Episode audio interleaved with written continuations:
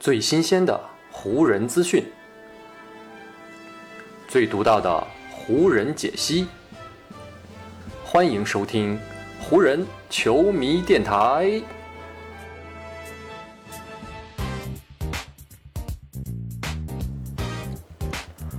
北京时间九月十七日，欢迎各位收听全新一期的湖人总湖人球迷电台。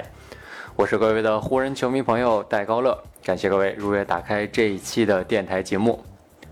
在过去的这个夏天呢，咱们湖人球迷电台的很多话题都是围绕着湖人队在自由球员市场上面的种种签约展开的。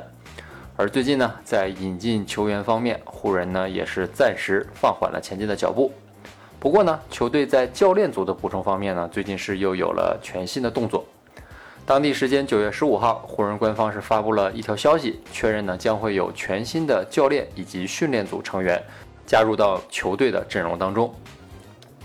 咱们先来说教练组方面，目前呢是已经确认将会有两位全新的助理教练加入到沃格尔的教练组当中。这两位教练呢分别就是大卫·菲兹戴尔以及约翰·卢卡斯三世。这两位新的助教呢，其实在很久之前就已经传出要加盟湖人的消息了，只不过呢是最近才经过了官方的确认，并且是官方发布了全新的声明。说起这两位湖人的新助教，在 NBA 的教练圈当中呢，其实也算是名声在外了。其中呢，菲兹戴尔曾经在几支球队都当过主教练，比如灰熊和尼克斯队。不过，自从二零一九年十二月被尼克斯解雇之后，菲兹戴尔呢就一直赋闲在家，再也没有出现在任何球队的教练岗位上。直到这一回，湖人是请他出山。而约翰·卢卡斯三世并不像菲兹戴尔那样当过主教练，他在 NBA 教练圈当中的最高职位呢，就是二零一七到一九年这两年期间呢，曾经在森林狼队曾经担任过球员发展教练。卢卡斯最大的优势就是他在球员时代曾经在 NBA 是打过八年的比赛，这样的经历呢，也让他在执教的过程当中跟很多队内的球员都有很多共同的话题，这呢也成为他执教的一个非常大的优势。湖人队之所以最近要补充这两位助理教练呢，主要原因还是沃格尔的教练组啊，在过去几个月的确是流失了几位人才。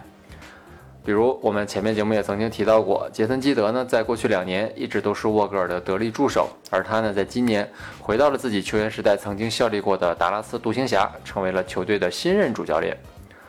沃格尔手下的另外一位大牌的助理教练莱昂内尔·霍林斯，也是选择在今年夏天离开了球队。只不过呢，霍林斯目前暂时还没有宣布会加盟哪支全新的球队。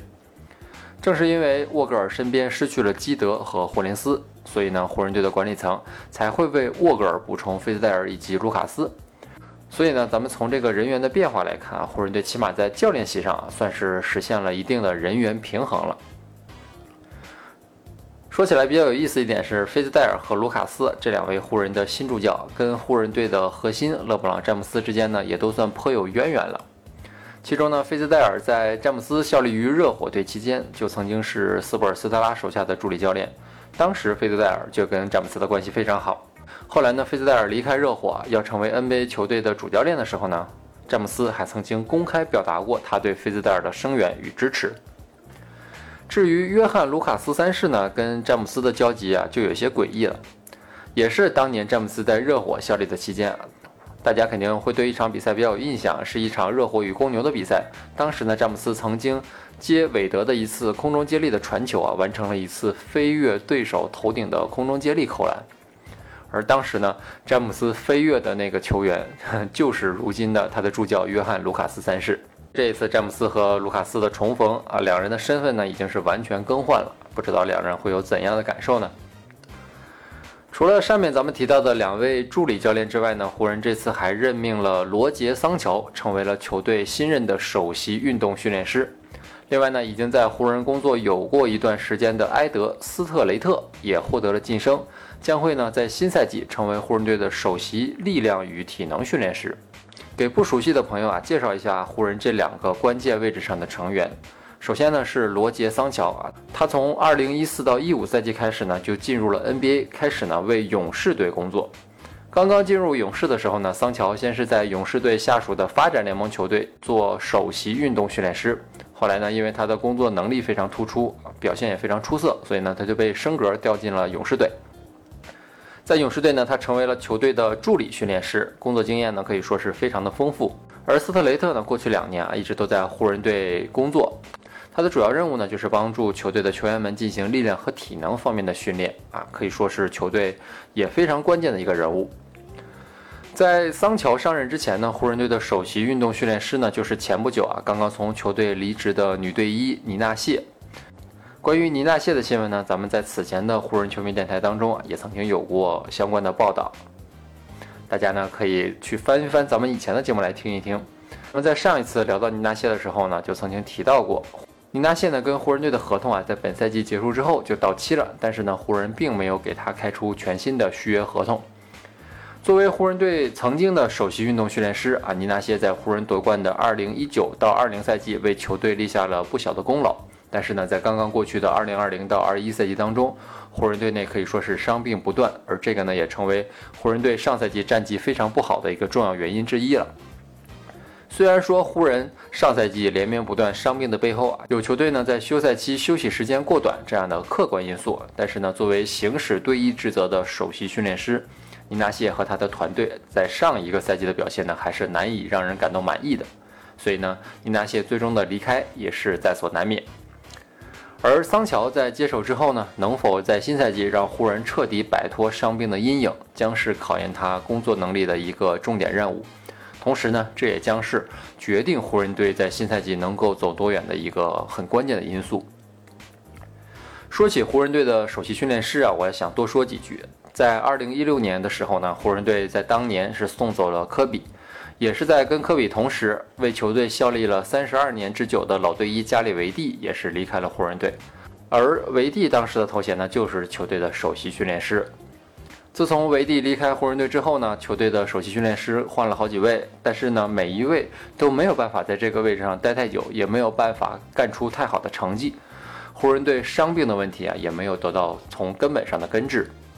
所以呢，如今湖人队从勇士挖来了桑乔，我也不知道他是否能够成为湖人队在队医这个位置上面的全新答案。希望他和他的团队能够在新赛季给湖人队更好的保驾护航。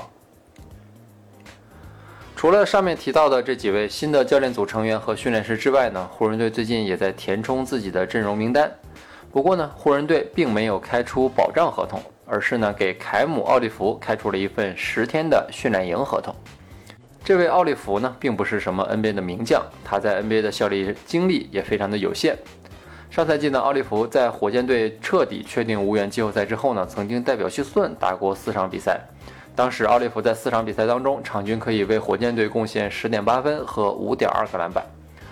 而湖人队呢，这一次用十天的训练营合同签下他，其实呢，也是属于一种刮彩票的心态。